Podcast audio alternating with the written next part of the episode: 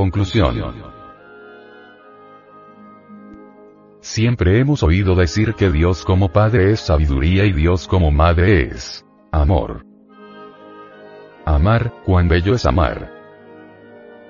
Solo las grandes almas pueden y saben amar. El amor es ternura infinita. El amor se siente en lo hondo del corazón. Es una vivencia deliciosa. Es un fuego que consume, es vino divino, delirio del que lo bebe.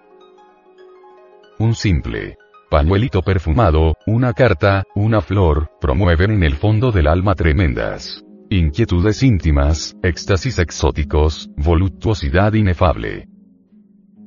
Nadie ha podido jamás definir el amor.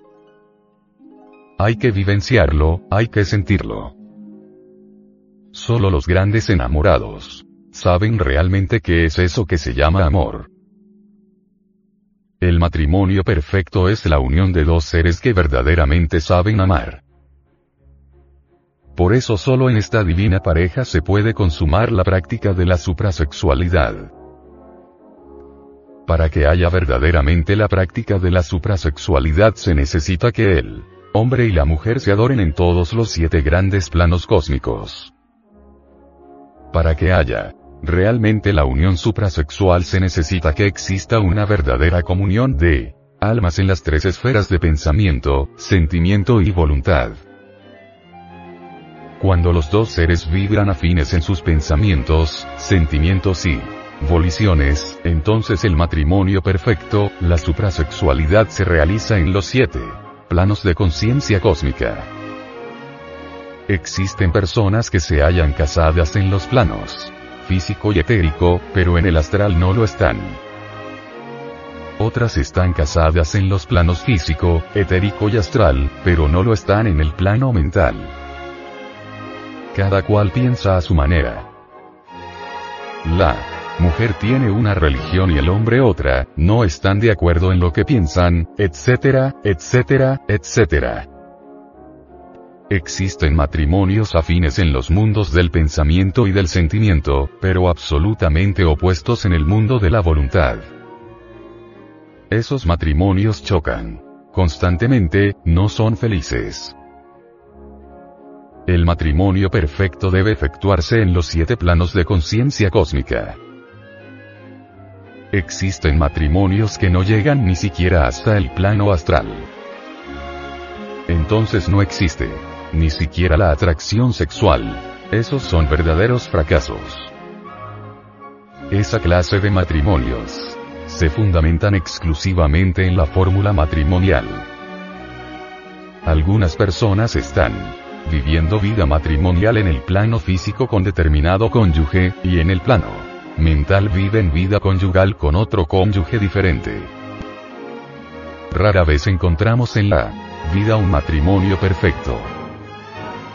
Para que haya amor, se necesita que haya afinidad de pensamientos, afinidad de sentimientos y voluntades. Donde existe el cálculo aritmético, no hay amor. Desgraciadamente, en la vida moderna el amor huele a cuenta de banco, a mercancías y a celuloide. En aquellos hogares donde solo existen sumas y restas, no existe el amor. Cuando el amor sale del corazón, difícilmente regresa.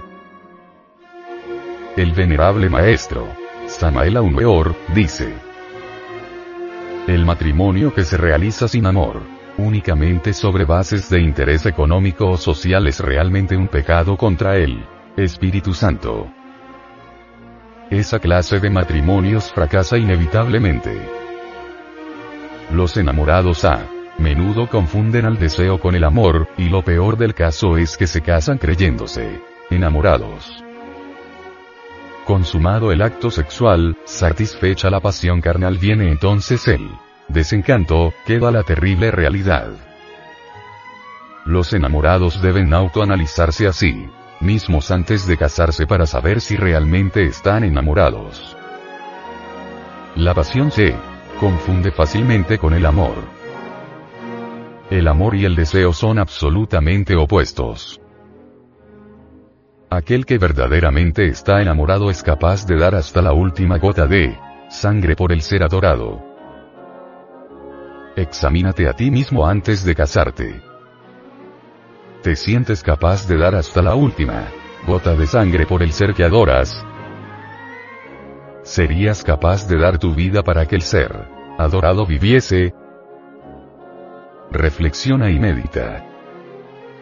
Existe verdadera afinidad de pensamientos, sentimientos y voluntades con el ser que tú adoras. Recuerda que si esa afinidad completa no existe, entonces tu matrimonio, en vez del cielo, será un verdadero infierno. No te dejes llevar del deseo. Matad no solamente el deseo, sino hasta la sombra misma del árbol tentador del deseo. El amor comienza con un relámpago de simpatía deliciosa, se substancializa con la ternura infinita, y se sintetiza en suprema adoración.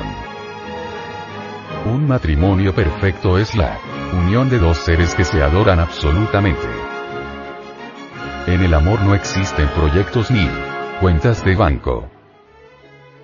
Si tú estás haciendo proyectos y cálculos, es porque no estás enamorado. Reflexiona antes de dar el gran paso. ¿Realmente estás enamorado? Cuídate de la ilusión del deseo. Recuerda que la llama del deseo consume la vida, y queda entonces la tremenda realidad de la muerte. Contempla los ojos del ser que adoras, piérdete entre la dicha de sus pupilas, pero, si quieres ser feliz, no te dejes llevar del deseo. No confundas hombre enamorado, el amor con la pasión. Autoanalízate profundamente. Es urgente saber si ella te pertenece, en espíritu. Es necesario saber si sois completamente afín con ella en los tres mundos de pensamiento, sentimiento y voluntad. El adulterio es el resultado cruel de la falta de amor. La mujer verdaderamente enamorada preferiría la muerte antes que el adulterio. El hombre que adultera no está enamorado.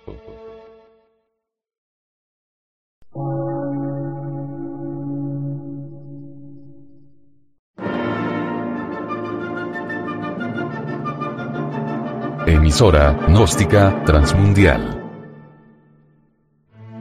Por una nueva civilización y una nueva cultura, sobre la faz de la Tierra.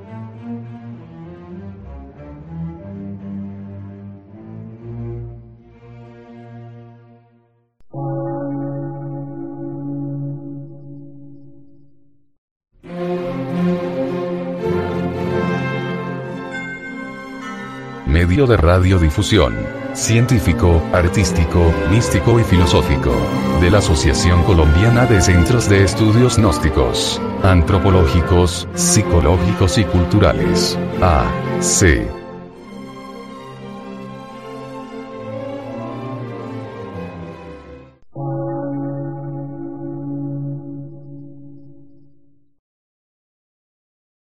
Lectura en movimiento. Difusión sin fronteras.